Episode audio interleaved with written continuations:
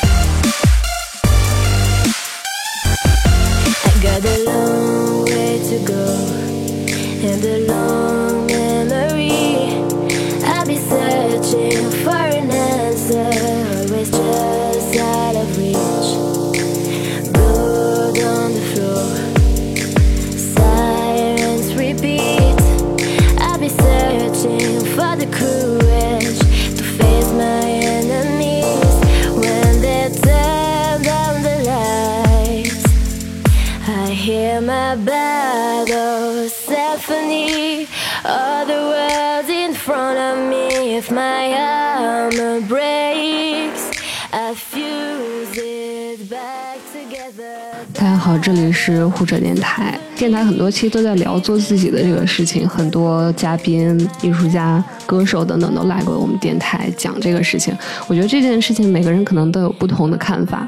我们今天又邀请了一位跨界艺术家，啊、希望以他的经历来给我们讲讲他如何理解做自己这个事情的。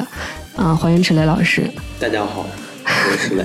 您自我介绍一下吧，就是怎么介绍自己会让大家迅速的知道你。简单扼要的提炼一下，我觉得我是一直从事这个美术和艺术这个行业。早年间，我觉得我是一直在从事摄影行业，嗯啊，一直拍照片儿。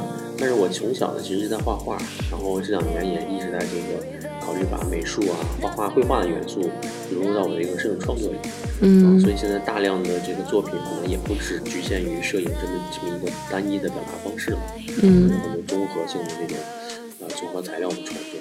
嗯嗯，然后，呃，作为主播还是我西瑶，还有我的实习生小浪。大家好，我是小浪。希望你这一期不要紧张，多说两句。我们其实这次有机会跟池老师一起聊天，是因为，呃，他三月末的时候在北京七九八有一个展，嗯是一个装置艺术展，叫冒牌市场。嗯然后我跟小浪其实都去了，对，嗯，然后我们去那天其实是一个周三的上午，两三个人在那个展里面嗯，然后很拘束，不知道能做什么。后来我们发现，其实其中里面的很多装置都可以跟那个装置进行互动的，比如说那个有腿的鱼，对其实是可以坐在上面的对对对，。嗯，还有一些桶，其实也都是可以钻进去的对。，都能钻进去啊，什么把它挪出来之类之类的玩儿。因为其实之前那个呃网友就说哈，嗯说那个一般装置艺术家的作品或者雕塑艺术家的作品都都得围起来，就不让大家去、去碰，因为都觉得很心疼。但我们就不一样，因为我们东西都比较便宜，所以大家伙儿可以随便，然后可以随便去玩儿。因为其实我觉得这里边的呃这陈列的这些呃无论是装置作品还是一些综合材料作品，其实嗯、首先它没多少钱啊，大家不用不用担心把它弄坏了，弄坏了也没事，不用你们赔。然后呢，主要就是让大家能有一个参与感，所以你们可以随随便的在里边去玩。其实我们平时人挺多的，可能周三上午人少一点，人对，比较早那个对对，。下午一般都人比较多，周六日都挤不进去，特别多人啊，嗯所以每回我看到人特多就比较高兴。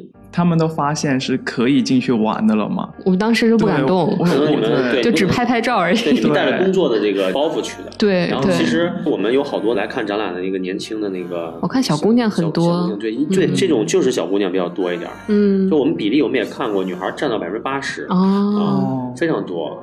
其实我我我之前也做过很多展览，但当时可能都是比较传统的展览，嗯就是我的作我的摄影作品，就绘画和这个摄影结合的装置综合材料作品，嗯然后摆到墙上，对，然后大家去来看。可能人最多的时候就是开幕式那一天，人最多。然后一般展期三个月，其实也不会有太多的人来看，因为整个就国内这个环境呢，它还没有说大家去看展览的习惯。嗯对换成我，我也不可能是天天去看展览。嗯然后嗯就是它就整个艺术的这个圈子这个领域，它有点给人感觉呃有点是个高小众的文化，嗯对，它是有点，我觉得有的时候有点觉得孤芳自赏，总是这些圈子里的人大家互相捧场。嗯，嗯，当然了啊，我属于这个业余业余艺术家，所以这个一直也没有在人家学术体系之内，人家也瞧不上我。反正，但是呢，我我觉得就是这两年主要年轻人就是九零九五后年轻人都起来，然后他们其实见的很多，然后也都有自己的态度。现在手机这么发达，大家也愿意拍照片儿，对所以我觉得这是一个非常好的一个一个模式。可能来看展览的很多小姑娘，她也不懂你在传播什么，她也不懂什么是就是艺术的表达，但她在这个环境里玩的开心，然后能拍出好看的照片儿，然后能通过新媒体去传播，我觉得其实这就是艺术和普通大众非常亲密的，就非常简单的一个互动和交流方式。所以您不介意说别人把这个定义为一个所谓网红展，就为了拍照？随便，我都自己叫自己网红站，我觉得没关系。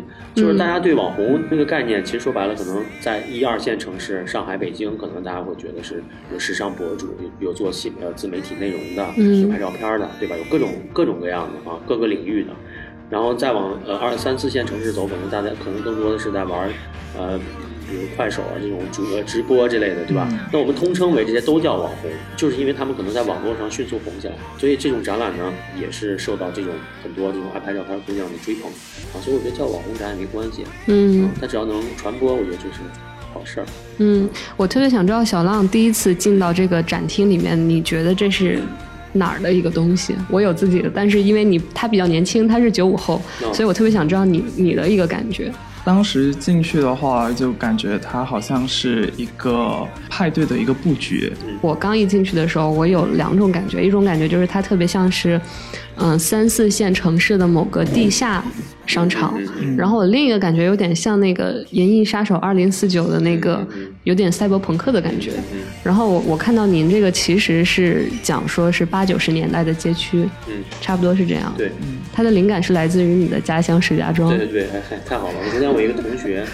他在我的微信底下就评论，因为我们那个那边有一个环节叫宇宙物流公司，里边放一三蹦子，对吧？啊，然后那个外墙上贴了很多招贴的那个跟假海报、假广告，然后上面写着修门街，啊啊，三里屯我忘了啊，到曼哈顿我也忘了，然后呃桥东区，然后就是很好玩嘛，很搞笑啊，然后他就留言说，他说来看展览的小姑娘们知道这个修门街这个这个地方吗？我说没有人知道。然后那个他说也感谢你把这么一个地方，然后带带到的这个聚光灯下。其实当然这里边有恶搞搞笑的这个元素在里边，有这个意义在里面。我当然想过用什么别的，用北京的一些地标，但是我觉得既然我家乡我我我在那出生的，然后这个地方是给我感情的，所以我不如把它拿出来就更好玩一点。现在那个您展的那个样子，就是当时小的时候石家庄修门街的样子吗？我觉得是因为我。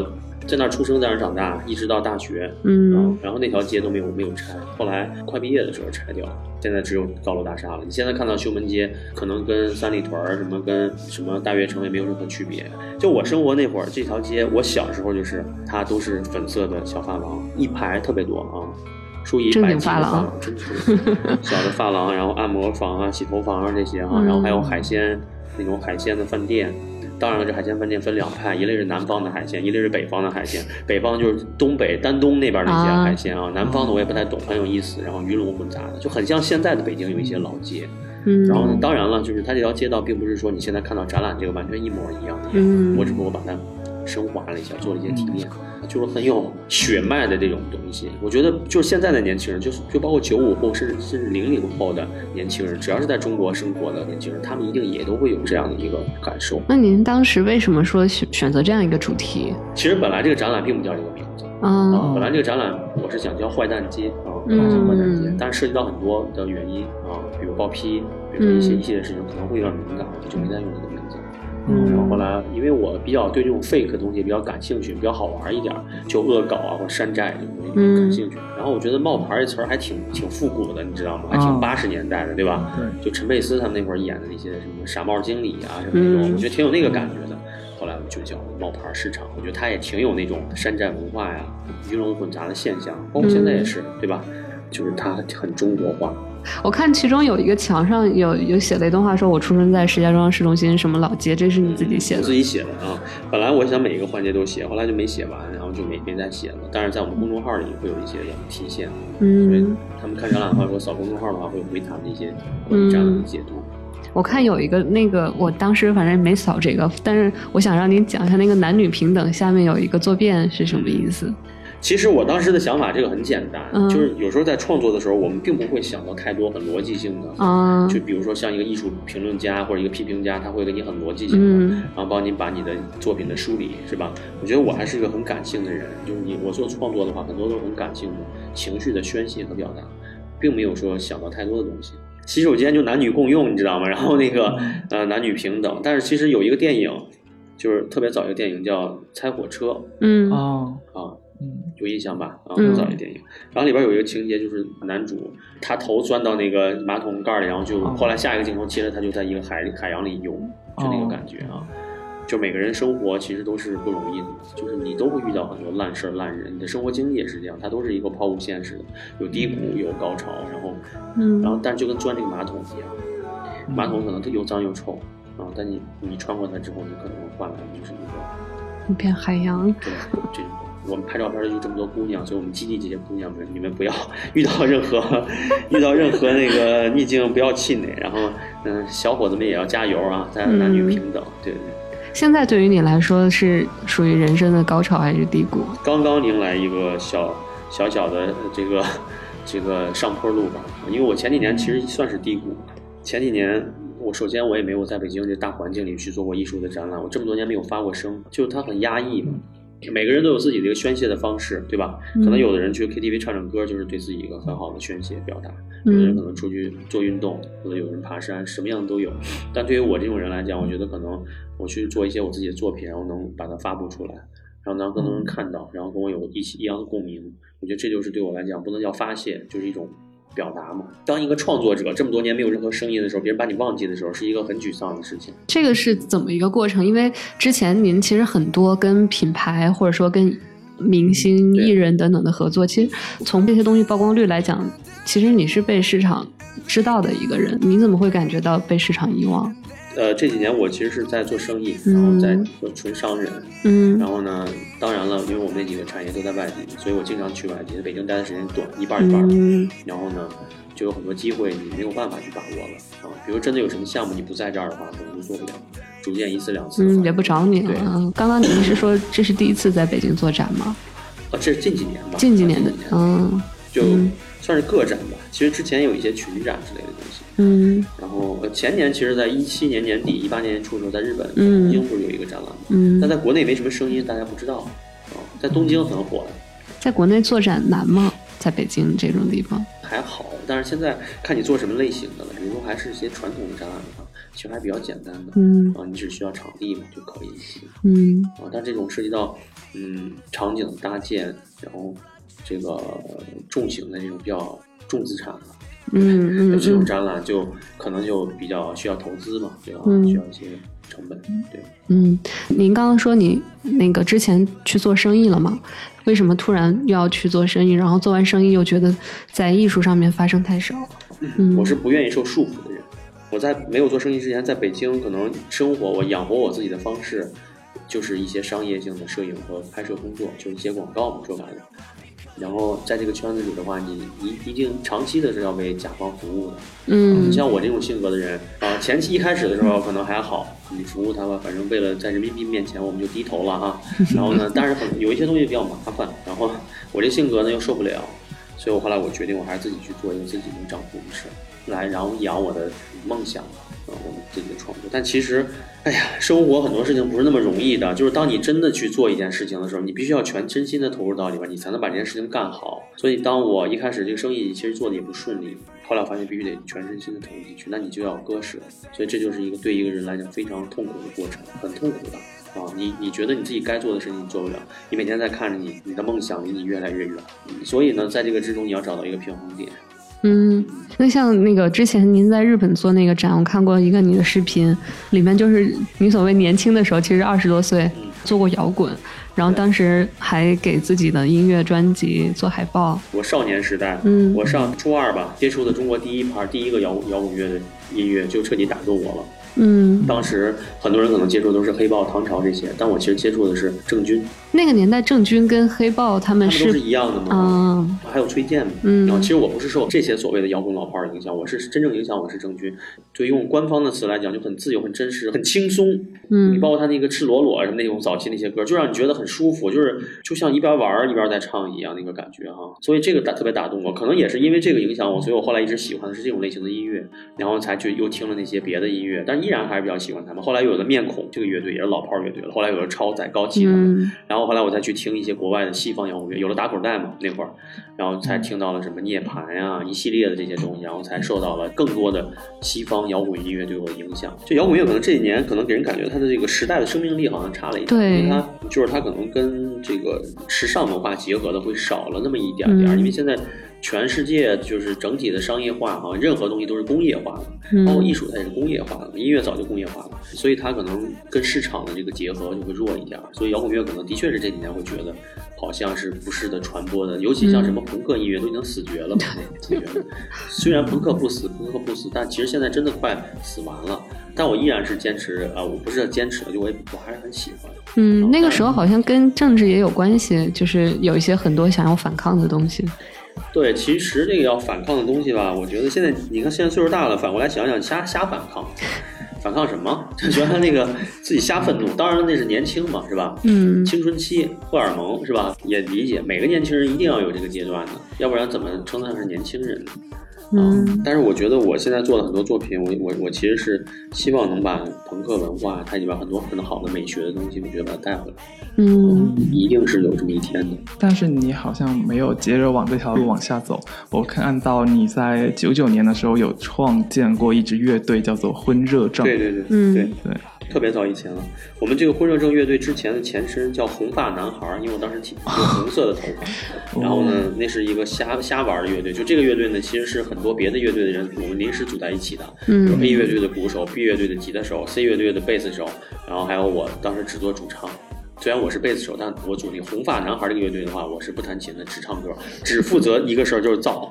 就是所有我们只要演出，那会儿那个年代演出真的是地下演出，因为没有什么现在的所谓的专业的 live house，它没有专业的音响，嗯我们都是传的设备过去。海报当时电脑也没有那么普及，当海报都是手绘海报。但正因为这些手手绘海报，才真正的有真正的朋克音乐和地下音乐的最原始朴实的那个东西。嗯我其实现在看那些现代化的这种工业化之后，这种手电脑的制作出来的海报，一点感觉都没有。我不知道你们看过我们之前的那些手绘的海报，嗯那个东西其实它真的是能带给你不一样感觉的。我们那个乐队就是永远都是第一个演，只要我一演，只要一开一开唱，不知道为什么原因，底下就乱成一锅粥了，就是就是 就是把那个情绪带起来，就非常好玩。嗯后来我才认真的去玩那个乐队，叫婚热症乐队。嗯，那个后来怎么说这个不做音乐类了？其实那都是我大学的经历，您的专业是？我应该是做老师的。我看您说是辍学了。辍学了，然后就是主要是在那段时间玩乐队，非常宝贵的几年。因为我在上大学，所以我也没有办法来北京，扎根在石家庄。那个年代真的很好，全省乐队其实也不多。嗯那为什么后来大家都管石家庄叫 Rock Home Town？就是、啊，石家庄。对，就是因为这个直译嘛。然后，哎呀，当时中国最著名的两个摇滚乐媒体就在石家庄，一个叫通俗歌曲，一个叫我爱摇滚乐。因为那会儿没有什么互联网的东西，只有纸质的传统媒体。也不知道为什么，就时代的巧合都在石家庄，有很多人在那个那个城市，所以给人感觉好像是挺繁荣的。其实我们那会儿没什么乐队。嗯，当时后来是为什么辍学，以及为什么不玩摇滚了？嗯，其实也不能叫不玩了，就是后来，嗯，为什么辍学呢？哈，因为老演出啊，你一弄你就巡演了，出去了，你就就那会儿地下乐队大串联，坐着火车也没不要演出费，我们就去了，去全国的这种巡演嘛。呃唯独不跟北京乐队巡演嘛。那会儿当时外地乐队跟北京乐队就是分为两大派北京的乐队都是被外地乐队给就叫敌对的嘛，北京乐队也对这个外地乐队也看不惯，反正就这个感觉嘛。就我们跟什么啊武汉朋克暴乱团什么之类那些了，就我们都在一起演出。然后呢，因为这个摇滚乐媒体也在石家庄，所以就介绍了很多北京之外的这些乐队，啊，通称为外地乐队。后来那个老演出，然后那个学费吧也没交，然后学费买了皮衣了，什么买了靴子什么之类的，对，没上不下去了。嗯正好赶上非典，哦非典那会儿正好也放提前放假，再开学我就再也没去过，大四就没去。那之后呢？这怎么从一个大学生又变到开始玩艺术或者从事艺术？其实是在下海经商，辍学之后，其实。其实是对，其实就在做生意。那会儿在石家庄，因为要生活嘛。因为我这个人是对物质生活还是有要求的人，对，就挣钱嘛。就是一三年到一五年那时候不是有创业潮吗？国内那段时间就是说什么鼓励大学生创业，然后就会有一个反面的声音进来，就是告诉大家理智，说创业成功率很低，怎么怎么样，就是不要轻易的创业。然后在你身上好像这件事没有那么难。嗯还行吧，就是一六年彻底就来了北京。来北京之后就在那个全球最著名的摇滚乐媒体叫 Rolling Stone 嗯啊 magazine，然后中文版我在那工作。那一年就是他们正好落地在那然后我是算是第一批员工进来，给的嗯薪水待遇也很好，当时。然后后来是因为这个我才彻底来了北京。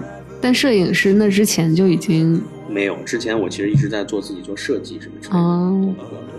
因为我其实，在玩乐队的那几年，也跟很多中国的那些摇滚乐媒体，当时还有个叫飞音乐的一个媒体，是南方的，他们在桂林。当时的飞音乐的设计也都是我来帮着弄的。When your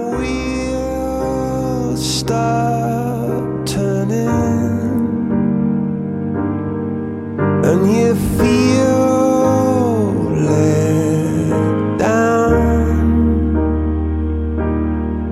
and it seems like. Troubles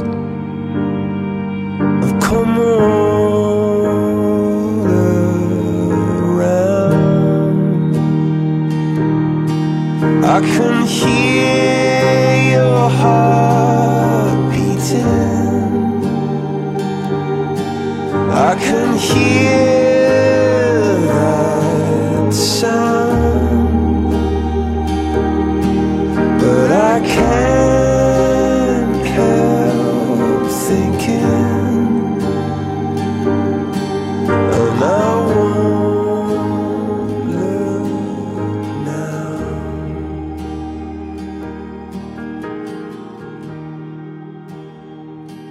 怎么来理解说做自己这件事情？因为那个展是叫 Be a Buster 嘛，做个混蛋，这是你一直以来的一个心跳。这个也是，哎，那是在这是在日本之前那个展览提炼的一个东西。我提炼过好多东西，但是后来觉得这个还是比较酷一点，最像我，它最简单直接一点。这混蛋怎么理解？后来我就把它衍衍生了一下，因为我担心混蛋这个不太好传播，可能还真的有点问题，就改叫红球了。我的解读是这样的：就在无趣的生活中做一个有趣的混蛋，嗯还挺正能量的吧？啊，这个也是我想传达的一个东西。我是觉得很多年轻人啊，你就别说像我这么大年纪的人了，嗯嗯我身边的很多人生活就很矮板，嗯嗯我不知道这些人为什么活着，但他们很简单就能对执着于一件事情，这一点也是我很羡慕他们的一点。比如说我，我朋友他可能是个做钢材生意的，他没有梦想。如果给他这个项目，他就可以扎扎实实的一心一意把这件事情做好，只要能赚钱就可以了。我有时候特别羡慕这样，我觉得我自己有梦想真的特痛苦，因为我不愿意去做我做不了。但可能你放给很多人，他们就能做。你给他这份工作，只要能给他合适的回报的话，他就能认认真真去做这件事情。但是我就不行，如果这件事我不热爱的话，我干不了，一点儿也干不下去。这就是一个对于自己来讲很痛苦的事。但反反过来，我在想，他们的追求是什么？人活着一辈子，得有你的梦想。你觉得这个梦想是一个很具体的东西吗？因为现在我觉得很多年轻人，梦想这个词对他们来说太大太虚了。对，有段时间搞得有点像贬义了哈。但我觉得你最起码在这种矮板的生活，在你每天千篇一律的生活，你过完今天，你都知道你十年以后你的今天是什么样子。我觉得你好歹在这样的特别傻逼的生活里边，你有时候得犯犯浑吧。我觉得你得有一些不一样的东西吧，你得先起点浪花吧，要不然你为什么活着呢？很多人特别着急，说毕业之后找上上班工作赚钱，然后就立刻就要结婚生孩子，然后这一辈子就放在这里边去了。买房，我觉得就房子是扼杀中国年轻人梦想的最可怕的工具，对吧？就是这一点。嗯当你真的买了房之后，你每天还很很重的房贷压力的时候，你哪还有心情去谈你的梦想？当你是十几岁少年的时候，我觉得每个人都应该都有自己想追逐的东西。但是为什么几年之后都没有呢？多可怕！哎，那你身边那些就是你认为生活的比较日复一日的那些朋友，他们真的是安于现状，并且没有任何的心里面的不舒服吗我其？实有很多曾经玩乐队的朋友，他们也是五花八门的，现在做什么都有，有的很有钱，嗯有的是做做房地产的大哥级人物了，身价也都多少个亿的这种，也有人可能自己在打理的小生意，还有一些人可能过得很不好。但我见到他们之后，每次都坐在一起的时候，大家对当时自己很热爱的摇滚乐都还是有那个情怀在的，但就是没有时间，也没有精力去玩了。然后这就特别像是那种中年危机那种那种感觉，嗯对吧？你在西方电影里很容易看到你。我反正我是认为我的价值观是这样：你再有钱，你再牛逼，你能买一百个房子，你买一百个大别墅，是吧？你天天换好车，无聊不无聊？空洞不空洞？生活就简就只有这个物欲这点东西吗？反正我不是那样，虽然我对物质有追求，但我不是那种感那种人。嗯可能有些人你觉得很牛逼的东西，我一点也不 care，我我不感兴趣。我我前两天我们有一个投资人帮就我我撅他两句，也就我能干出这样的事儿，你知道吗？然后我在那个朋友圈里边发了一个内容，叫他妈的我告诉你们圆明园到底是谁烧的，就是这个一个东西一篇文章哈。我不能说他完全对，但是也不可能是全是瞎扯的吧。他紧接着不到一分钟就给我发了个信息，说要做生意要经商的话，这种敏感的言论不要发。我说发这个是我的自由。他说你不想做生意，我我说如果让我选择的话，我就宁可选择不经商。然后他就跟我说，当你有了十个亿的时候，你再你再跟我说这句话，我就反过来想，十个亿对我来讲，我根本不 care，我对这个东西十个亿不感兴趣。嗯后来我又发了一个，我说，可能你觉得牛逼的东西，我一点都不关心，所以请不要左右我的价值观。然后他又跟我说，我没有，我没有左右你这个什么事的。我说啊，对对对，没什么事。后来也就没事儿。但是我觉得，作为一般别人的，如果呃做项目做生意的，可能不敢有人跟投资人这么去说话。对啊，所以我会觉得，像你坚持的东西，应该是在商场或者创业的过程中，应该遇到很多困难啊什么的。我们之前老板也说过一句话，他说做老板会让他没有办法更多的做自己。这是一个平衡的东西啊。所以我为什么觉得痛苦？日本有一个治疗方式叫森田疗法，就是你要勇于敢于面对你的这个痛苦，你让自己知道这个东西它带给不了你什么。也就是到最后的话，你真的有那种濒死感的时候，你要勇于面对它的时候，你就会觉得它对你不会有任何威胁。所以其实就是心理上的东西，然后逐渐逐渐就克服了啊。我原来手机总会装个小游戏，一难受我就会让自己立刻开始玩游戏，然后转移注意力。对对对，经常。你觉得回头看那段时间，最大让你有这种心理上的障碍的问题，是你跟外部的价值观可能不太一致。有，因为自己很不快乐，后来也很痛苦、不得志的那种感觉吧。嗯知道那种感觉吧？我其实特别能理解现在很多艺人、演员会有这样的痛苦。当然了，这个造成这种问题的原因有多种多样，但我觉得归根结底还是自己内心的问题，嗯一定得走出来，be a b a s t e r 是吧？让自己快乐起来，一切都好。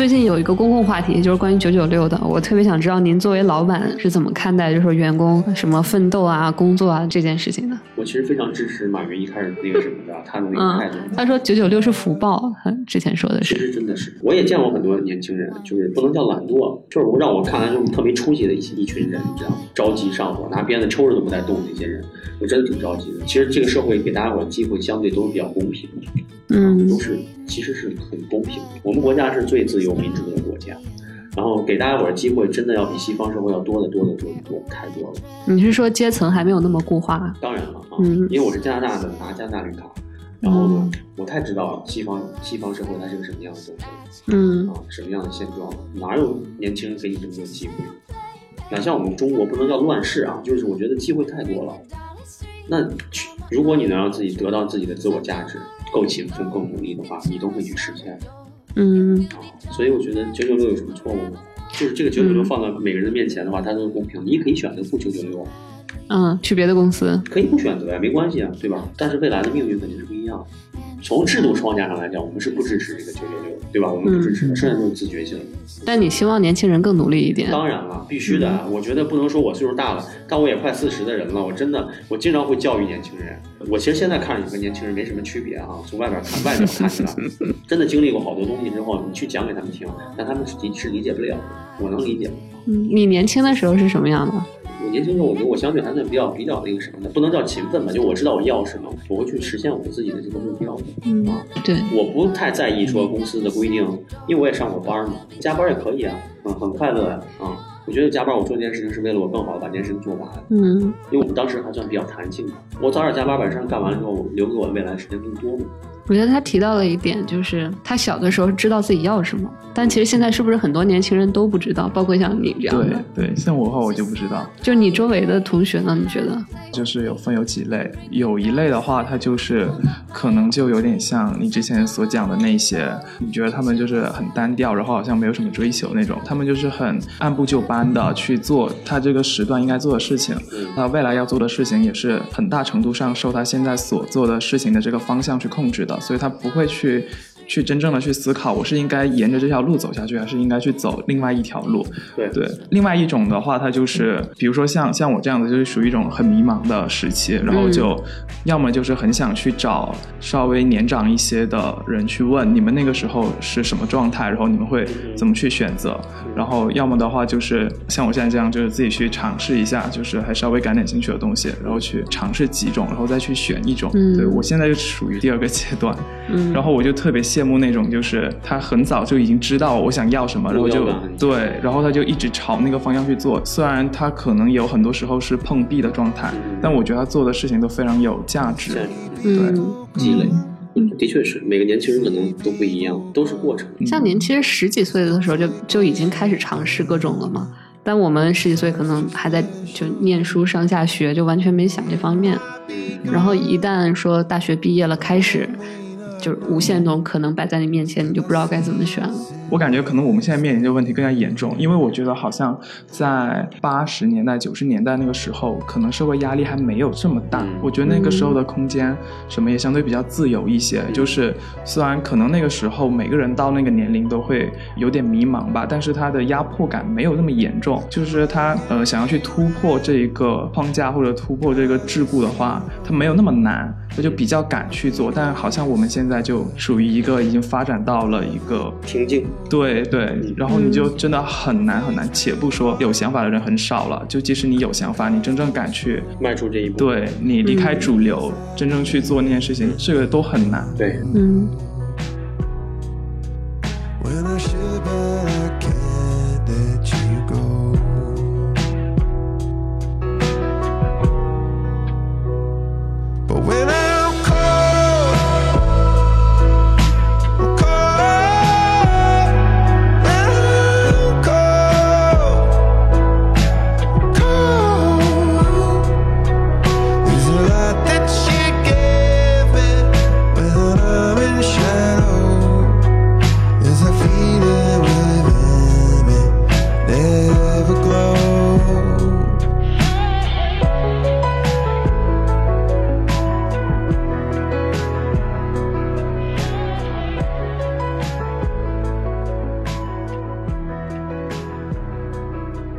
我看您有一个那个摄影作品叫《火锅》，伙伴的那个火对，对对那个应该是我逐渐形成那个摄影风格语言的第一个作品。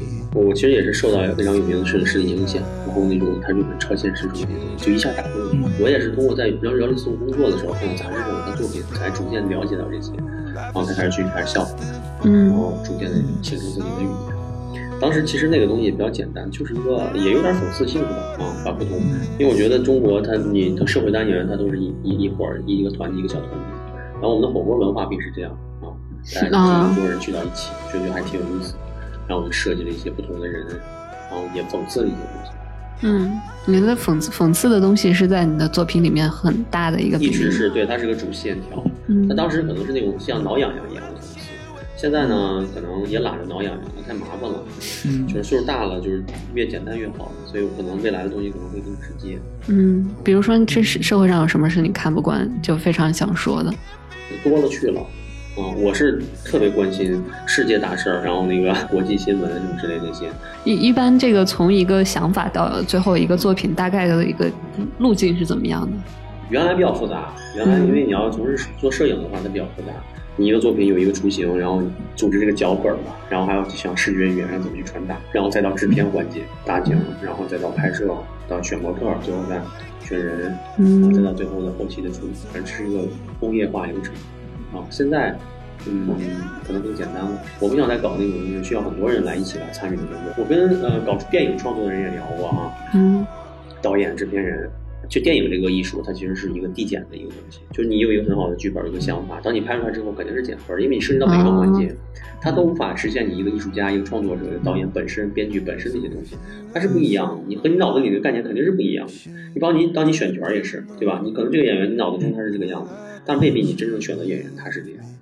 每个人的理解不一样，演员参与进来，他的理解不一样。嗯对吧？美术、灯光、剪辑一系列摄像都是不一样的，所以这个东西它最后出来可能跟你想的应该是肯定是不一样的，有可能都会面目全非。啊、其实拍照片也是，你像我那个照片都很像电影，它也是理解，的，每一个环节都跟你想控制的东西是不一样的。哎，我发现你的这个过程好像是希望它就是自我的，对，越来越自我的一个过程越。越所以未来的东西可能会变得特别简单啊，就是摄影拼贴，完之后可能特别简单，随便拍点讽刺、恶搞，是吧？我自己就全能把控，我想弄成什么样什么，就更自我、更纯粹一点。嗯对，你去那个展的时候，就是有一个鱼，然后呢，它有长有那个青蛙的腿，然后我有找到你之前早年的一些作品，就有个叫做《中国新人种》，然后就是人体，但是它长得就嗯，对对对对。对你好像很喜欢这些妖魔化。嗯，对，这些变形的东西，就是它在表达什么东西。我。我我原来有段时间比较喜欢，但是现在我不是很喜欢这种看起来很恐怖，然后嗯。很负能量的东西。可能跟我那段时间跟抑郁、嗯焦虑也有关系，哦我觉得都有关系。对我现在看不了这种东西，嗯，很怪异的东西，对。其实嗯。就是自己都已经是很抵触排斥的。我现在连鬼片都不敢看，就你要说什么那种好多人猎奇心理看这些东西，我都不敢看。我也有这个经历，不知道为什么，就是我大学、高中那一阵儿就特别喜欢自己在家看美剧，然后那个美剧都是那种特别血腥的美剧，然后还会截那个图存在电脑里。但现在我完全就不感兴趣，我都一直没有发现，可能是像你说的心态上都有有了变化。反正我现在就不完全不会，我现在更喜欢颜色鲜艳，也有讽刺，有所表达，有批判，但是我我希望它是一个另一个很快乐的方式去嗯，就算你看不懂的话，你看着挺高兴的，我觉得它有点像喜剧。对，多好啊，颜色鲜艳。我现在真的越来越尝试鲜艳的东西。你看我们的展览多鲜艳，嗯，一个不用修片儿的展览，霓虹灯都是。快乐。你觉得这些去看你展或者是欣赏你作品的人，他们有 get 到你想表达的东西吗？可能没有也没关系，无所谓，你不关心吗？只要快乐就行了呗。高兴我觉得就挺好的了。如果他能读懂那个那句英文字 “big answer” 或者一些别的什么东西更好。那你接下来有什么新的作品我们可以期待一下的吗？等腾出时间来，可能就会做一个八次系列的一个东西，就长期的去做。我现在在整理素材吧，基本上都在我的那个微博上去发布，然后包括我们那公众号上一些平面能展示的东西，我就会在上面去发。嗯，因为我还要做潮牌的嘛，下下一步就是要做潮牌。哦，我觉得我的潮牌跟别的潮牌不一样，嗯，有一国内也有一些潮牌，就是为了潮牌而去做。怎么讲？能具体讲一讲吗？就有些潮牌就说啊，我们要做一个潮牌了，嗯那就看现在流行的趋势，对吧？我是什么样趋势，嗯我就跟随这个东西。串标火了哈，就全是那个打打串标，然后嗯可能我们也做串标了啊，但是可能自己的标啊啊也是这样东西了。我觉得这也是潮牌没错，嗯可能也会有一个很好的市场的反馈。虽然我不能说我对潮牌很懂，我觉得我也是门外汉，但我也要做。嗯，我就觉得真正的潮牌它是有内涵，它是不能叫有内涵，它是有它的灵魂的，嗯有它的态度和观点。衣服只是一个载体，嗯只是传播你的想法的、你的态度的载体。这个是我对我要做的潮牌的定义。所以我为什么我现在要不断的去输出我的新作品呢？就它可能我未来的这个潮牌，不管任何形式的服装也好，它其实传达承载的只是我作品的一个态度。我们应该不会去随波逐流。你其实可以看到国外的有很多潮牌，它又经过了那么多年的沉淀，它能影响那么多早期的一波忠非常忠实的呃消费它的群体和粉丝，它有它的价值在，这些人才会追随你，不能叫追随，他认同你，因为有很多年有很多人，就像你刚才讲的，嗯我也不知道我追追求什么，我也不知道可能不明确我的未来的方向是什么，但当我看到你这个潮牌上的一个句话、一句话、一个态度打动我了。我觉得我我我看完我觉得特酷，我操，我觉得很屌很牛逼，我觉得这就是有态度潮牌的价值，这些人会认同你，他们也会成为第一批的消费者。当然，现在有很多非常牛逼的潮牌，还有紧跟着有很多不明觉厉的呃跟随者，那当然是第二步的这个呃商业化之后了啊。这个其实我觉得才是一个健康的一个生态吧。这个我们最快大概什么时候可以看到你的很？快，我可能下个月就会出一批新的一批呃潮牌的样衣出来，量化哈，就是做打货什么的，肯定还需要点时间。这部分像您的艺术，然后您的潮牌儿，都算是您做生意那部分养的吗？算吧，啊，从现在开始，我未来的展览频率应该会频次会很高。我觉得我其实不太倾向于叫我这东西是展览，我就我觉得我这是一个活动活动 party 啊，就是我希望未来可能会更多种多样，因为这次我觉得也是个尝试。未来除了平面的，你能视觉去感觉到的东西，可能还有更多的听觉上的、感觉上的，嗯甚至还有一些参与性的东西会越来越多。我希我希望不断的去制造这种好玩的事儿，让年轻人参与进来。我相信这里边一定有一些年轻人，他们一定会帮我们去影响更多的年轻人。啊，所以我觉得我的作品可能未来更重要的一个载载体就在这个潮牌的服装上。我觉得现在年轻人就对街头文化的接纳程度越来越高了。对啊，再过十年，真成老头的时候，是一个特别牛逼的潮流老头，OG，我觉得多好，多有意思一件事儿，对吧？你有这方面的偶像吗？你觉得谁特酷？米原康正就很酷啊，我在日本的展览就他帮我去做。哦哦，我知道，我跟他在元素的街头上走的时候，全是他镜一会儿就遇到一粉丝，十步一个粉丝，嗯，是呃是二十米一个粉丝，就老有跟他合影。那他现在六十岁了，你不不会觉得他是个老人？不觉得他特别的好，心态非常的年轻。我觉得这个才是有价值的人生啊，多嗯，精彩啊！那你会追求所谓正常人想要的那种稳定吗？是你的一个目标之一吗家？庭的稳定吗？世俗眼中的那些所谓的稳定，嗯，当然也需要，因为你生活在这个社会里，你最起码你要保证你的生活和吃饭，我觉得这一点是必须的，所以也就比较艰难，就看谁能坚持。有很多人就放弃了，嗯，那有的人能坚持下来。今天我早上看了一个文章，他说西点军校他们在挑学生的时候，都是挑的最高精尖的学生，但是还有很多人最后放弃了。他们做了一个系统评分的一个系统，后来发现坚毅其实是这里面最重要的一个特质。这是必须的。我觉得任何事情只要你坚持，那我觉得今天我们胡者电台差不多就要进行到这儿，特别感谢池老师跟我们特别真诚的一个分享。在北京的朋友，如果周末或者是放假有空的话，可以去这个冒牌市场看一看，然后也可以期待一下池老师呃未来近期的一些新作品。然后搜一搜我的那个微博，然后关注我啊，就搜池磊就可以。池磊七里，这那个就是我的。对，池磊七里嗯、希望大家能够在这个电台里面有所收获，谢谢大家，大家再见，再见。